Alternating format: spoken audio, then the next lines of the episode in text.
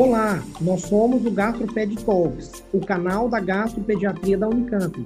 Nós somos Dr. Lucas Rocha Alvarenga, doutora Natasha Silva Sandi e doutora Maria Ângela Belomo Brandão.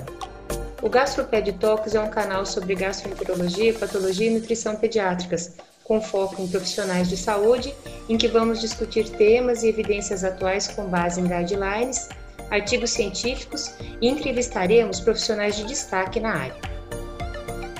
Olá, o tema de hoje é diarreias congênitas e para dar início eu vou então apresentar esse artigo de revisão intitulado Avanços na avaliação de diarreia crônica em lactentes. Foi publicado em 2018 no periódico Gastroenterology. E dentro dessa publicação, eu vou apresentar um foco bem claro no diagnóstico das diarreias congênitas. Então, para começar, vamos falar um pouquinho sobre alguns conceitos, uma breve introdução. É, dentro desse artigo, a diarreia ela é definida de forma prática como um débito fecal maior do que 20 gramas por quilo por dia.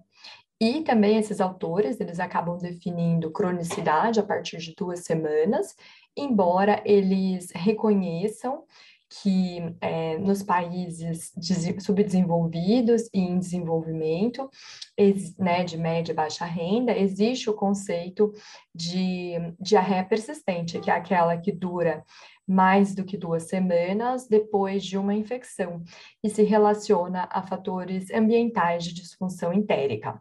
Então, devemos notar que é, as diarreias em crianças menores de dois anos, elas são bastante comuns e, na sua imensa maioria dos casos, são quadros leves é, e autolimitados.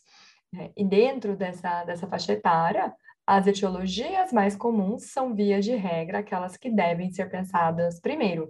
Então, alergia à proteína do leite de vaca e infecções são muito mais comuns do que diarreias e enteropatias congênitas. Essas últimas são causas raras de diarreia crônica e potencialmente devastadoras na, na primeira infância. A avaliação da diarreia congênita ela é difícil, demorada e muitas vezes ela não pode, ela pode não levar a um diagnóstico preciso. O início neonatal deve ser uma das primeiras grandes, os primeiros grandes sinais de alarme para que se considere a hipótese diagnóstica de diarreia congênita. E um cuidado que é necessário ter em relação a isso é a própria caracterização do início neonatal, porque não é quando a criança se apresenta ao serviço de saúde, quando ela descompensa, mas sim, de fato, quando esse quadro se iniciou. E um cuidado que deve ter tido é que, sobretudo naquelas diarreias congênitas secretoras, a quantidade de líquido, né, de água livre, é tão grande na diarreia que pode chegar a ser confundida com, com diurese. E isso, sobretudo, para pais de primeiras viagens. Então, às vezes, os pais podem até referir que, do contrário, aquela criança é constipada, quando, na verdade, o recém-nascido veio apresentando todo um quadro de diarreia até o momento da descompensação. E quando eu lia isso, eu pensava que não era possível. Mas uma vez que eu conheci uma criança com diarreia é, congênita secretora de sódio, eu realmente observei ela evacuar e eu vi aquele jato realmente tem a força que, que parece a força de uma diurese, e essa, esse conteúdo na fralda acaba sendo tão claro que pode ser confundido. Existem outros sinais de alarme e outros red flags, além do início neonatal, que devem chamar atenção.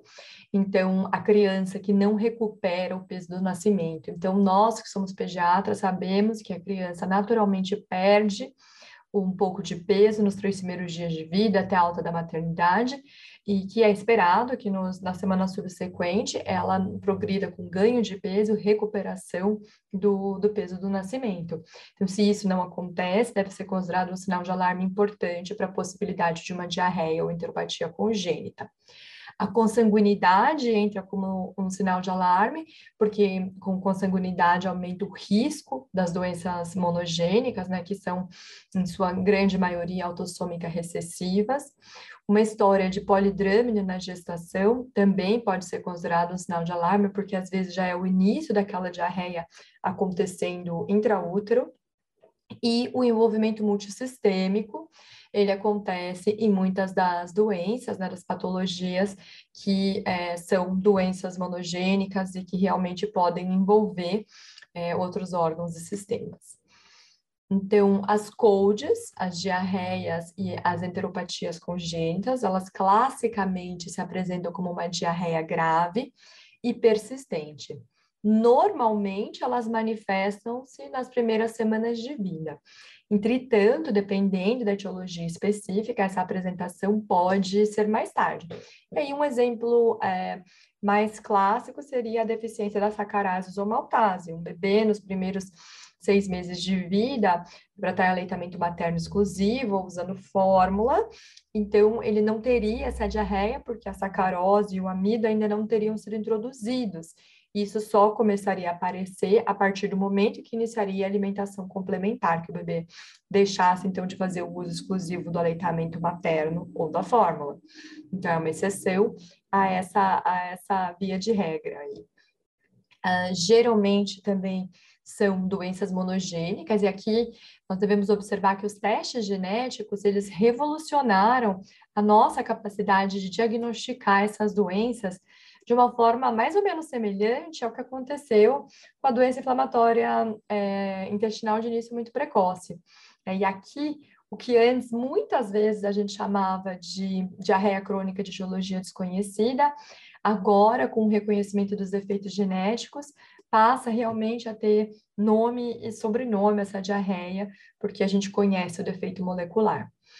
E como a síndrome do intestino curto e como a pseudoobstrução grave, a PIPO, essas, essas CODES, elas requerem intervenções terapêuticas bastante importantes, incluindo o uso de fórmulas especializadas e a nutrição parenteral. Então, também elas acabam sendo melhor manejadas por programas de reabilitação intestinal.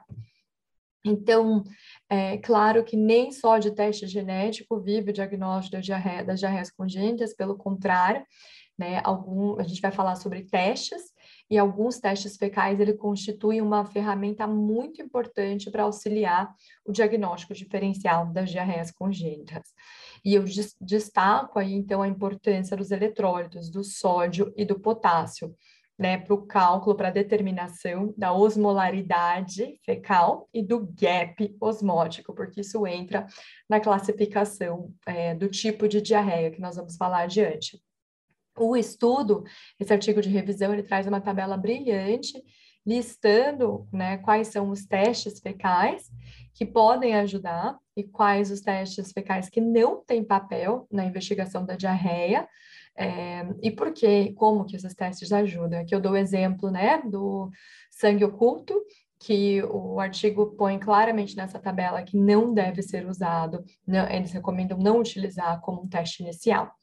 Por uma questão de tempo, eu não vou falar sobre cada um desses testes, mas eu recomendo que quem tenha um interesse, realmente uma dificuldade no tema, né, nos conceitos relacionados ao uso desse teste, que consulte a tabela 1 desse artigo que nós estamos discutindo hoje.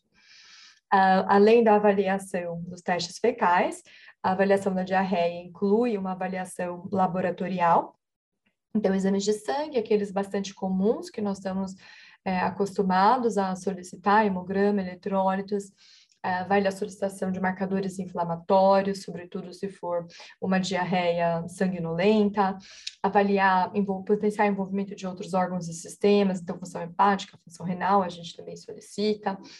Um, teste, níveis de imunoglobulina, se há alguma suspeita de um potencial erro do, do sistema imune. O painel lipídico pode auxiliar para alguns tipos é, específicos de diarreia gordurosa, as vitaminas lipossolúveis também nesse sentido, zinco, e a investigação imunológica adicional pode ser solicitada de forma mais direcionada e com auxílio de um imunologista pediátrico diante da suspeita de uma disfunção imunológica. E eu falei dos testes fecais, né? Quero só ressaltar que a coleta dessa, dessa amostra fecal pode ser bastante desafiadora, né, pela presença né, da mistura de urina e, e fezes, isso não é uma amostra apropriada, não pode ser é, coletado, e também não pode ser utilizado o sobrenadante de uma fralda. Então, realmente, essa a amostra tem que ser coletada a fresco, vamos dizer assim, é, sem, sem utilizar aquilo que sobra sobre a fralda. E aí, para isso acontecer, muitas vezes pode ser necessário a utilização de uma sonda urinária para não apenas permitir a coleta dessa amostra de forma precisa, mas também é, no manejo dessas crianças para avaliar o volume fecal e como que está sendo e como que essas crianças vão ser manejadas. A gente teve um caso de deficiência de maio 5B que a gente precisou, né, no cuidado dessa criança antes da primeira deshospitalização, sondar ela por mais, em mais de três ocasiões, porque essa menina realmente é, tinha uma, uma diarreia tamanha que chegava a precisar de mais de 200 por quilo na parenteral. Então, né, quando você mistura uma perda fecal tão grande com o débito urinário, gera aquela confusão, você não sabe se está dando de mais ou de menos, então, realmente, a sonda vesical pode entrar aí para auxiliar isso e para facilitar a coleta dos exames de fezes.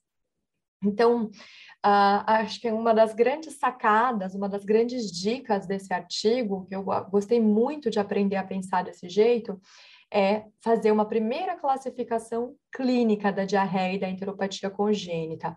Ela é simples, ela é no olho, essa classificação. Então, vai ser dividida em aquosa, gordurosa ou sanguinolenta. E a partir daí, a gente já vai pensar em diagnósticos diferenciais específicos. Então, a diarreia aquosa, é, ela é aquela categoria que é mais ampla, realmente é aquela que o diagnóstico diferencial é o mais difícil, é aquela que pega, e é aquela que a gente vai querer fazer o diferencial entre a que é osmótica, né, que a gente chama e que eles propõem de chamar de induzida pela dieta, versus a secretora ou relacionada ao transporte de eletrólitos. Para essa diarreia aquosa, o que o guideline recomenda é que se de imediato se planeje uma biópsia, né, uma endoscopia digestiva alta com uma biópsia de duodeno. Quando eu digo de imediato, essa criança deveria estar num, num centro terciário. E aí, é, avaliar se for disponível no serviço, se estará indicado ou não a dosagem de disacaridase. A segunda categoria é a diarreia gordurosa. E a diarreia gordurosa, a gente vai pensar que seja de origem pancreática até que se prove ao contrário. E o primeiro teste vai ser a elastase fecal. A diarreia sanguinolenta, ela vai ser de etiologia imune ou inflamatória, até que se prove ao contrário. E aí, para essa criança, sim, tem papel, além da endoscopia digestiva alta, fazer uma avaliação baixa, que não estava recomendada lá na diarreia aquosa.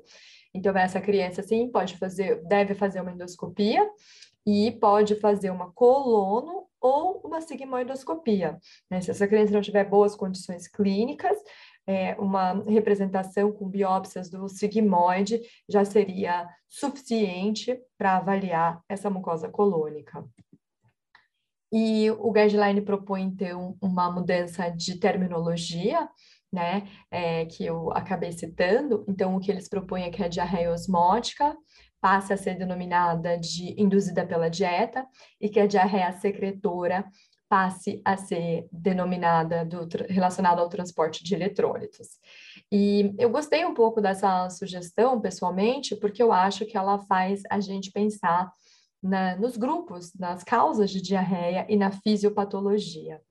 Então, as pessoas, né, os gastropediatras costumam aprender que a faixa né, intermediária, a zona cinzenta que a gente diz do gap osmótico fecal, é entre 50 e 100. Então, lembrando o que, que é o gap osmótico fecal. Ele é calculado da seguinte forma, é 290, por que, que a gente usa 290? Porque é a osmolaridade sérica aproximada, menos duas vezes o sódio mais o potássio das fezes, né? Porque o sódio mais o potássio das fezes vezes 2 é uma aproximação da osmolaridade fecal. Então, o gap osmótico nada mais é que a diferença entre a osmolaridade sérica aproximada, 290, e a osmolaridade fecal aproximada, que é duas vezes o sódio mais o potássio fecal. Então, por que, que faz sentido pensar nesse, nesse gap? Porque ele te ajuda a entender é, a, a causa dessa diarreia. E a gente vai querer saber se esse gap é alto ou se esse gap é baixo. Se o gap for alto, o que, que isso quer dizer? Que é, tem uma grande diferença entre a osmolaridade sérica e a fecal, ou seja, minha osmolaridade fecal é bem baixinha. Se o gap for pequeno, quer dizer que a osmolaridade das fezes se aproxima à osmolaridade sérica. Então, é, para a gente parar de decorar esses valores, né, qual que é a do alto, qual que é a do baixo, temos que aprender que a zona cinzenta de 50 a 100 é aquela que provavelmente tem algum mecanismo misto, por exemplo, uma diarreia secretora em que a, o paciente ainda está recebendo dieta. Mas a diarreia osmótica, aquela que é induzida pela dieta, segundo esse guideline, ela é causada por uma força externa. Por exemplo, vamos pensar na deficiência congênita de, de lactase, né? Então, o que está causando é a presença da lactose. E a forma como eu consegui entender isso é que quando a causa é externa, a osmolaridade fecal não é muito alta. Né? O corpo reage, ele tenta jogar água para diluir aquela causa externa. Então, o meu gap, se a osmolaridade fecal não é alta, o meu gap é grande. Então, é aquela do gap osmótico elevado, maior do que 100. E a minha sacada é a que a diarreia secretora, aquela relacionada ao transporte de eletrólitos, ela é, de certa forma, produzida pelo corpo. Qual é o exemplo dessa diarreia? A secretora de sódio, a secretora de potássio. E somente aquela que é causada pelo corpo, pela, por um transportador, que ela é vamos assim, que o problema é interno, é inerente ao organismo, é aquela que tem uma osmolaridade super alta, que se aproxima da osmolaridade sérica.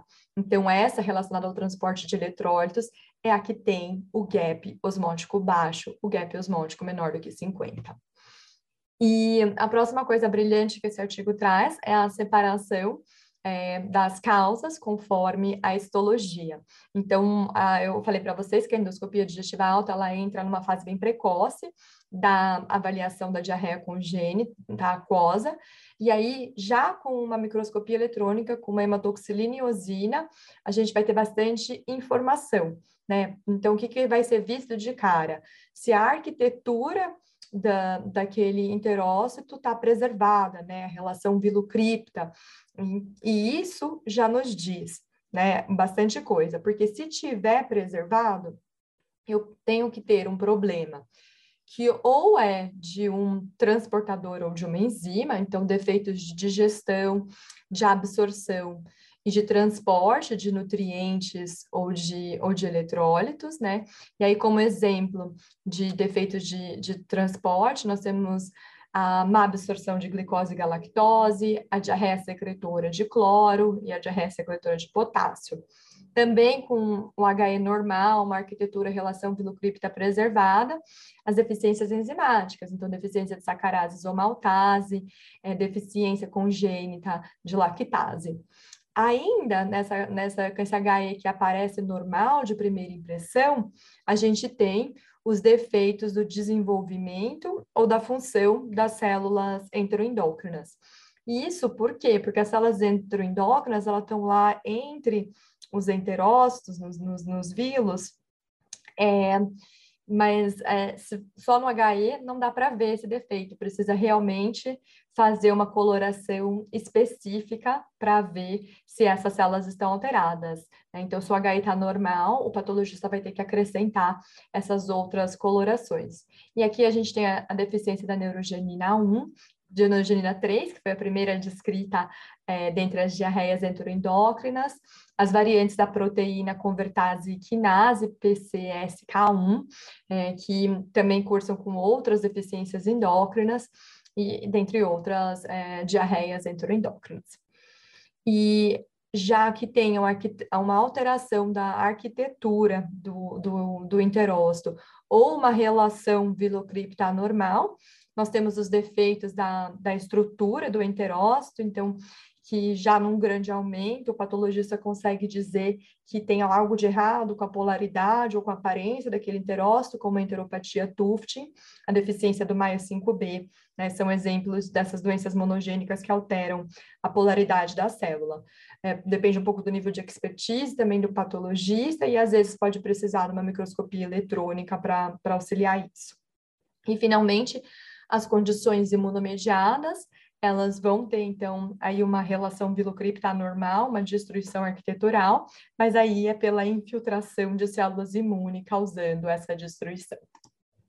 E indo agora direto para o algoritmo do, do guideline, então ele começa é, colocando os sinais de alarme que a gente falou, como polidrâmino, consanguinidade, é, o envolvimento multissistêmico, claro, uma boa história, porque sempre começa por aí, é, lembrando de, da história inicial, caracterizar o início, se foi na nota ou não, a etnicidade, porque alguns defeitos monogênicos são mais comuns em determinados backgrounds étnicos.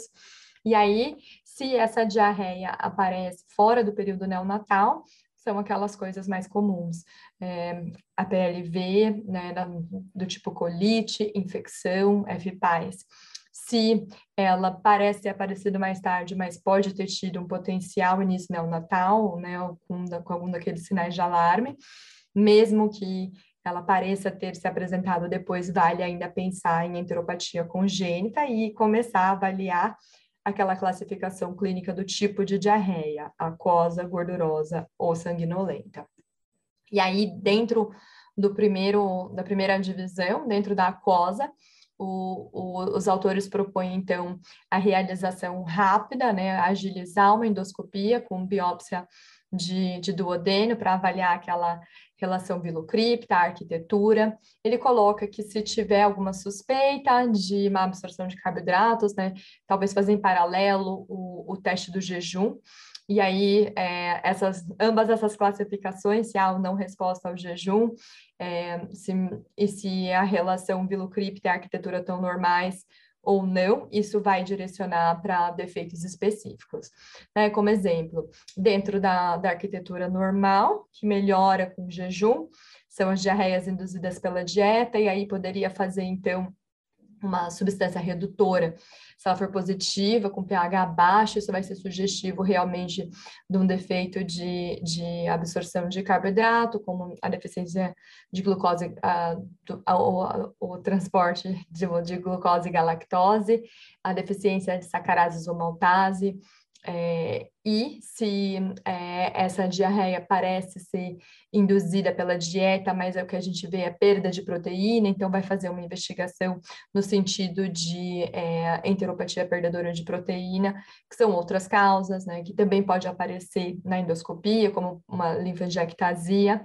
Vale lembrar que as diarreias enteroendócrinas, o mecanismo delas não é esclarecido, a gente não sabe exatamente por que, a deficiência, né, a ausência ou a diminuição de uma determinada célula neuroendócrina causa diarreia, uh, mas elas cursam com uma diarreia que se comporta como induzida pela dieta. E aí, se a relação vilocripta é alterada, é, também vai ver é, se é um defeito estrutural do, do enterócito, eu falei de tufting, não, acabei não falando né, de doença da retenção de, de microvírus, mas tem uh, outros defeitos genéticos que também podem ser causadores. A diarreia que tem uma relação vilocripta normal e que não responde ao jejum, são aquelas diarreias clássicas secretoras, como a de secretora de sódio e a secretora de, de cloro.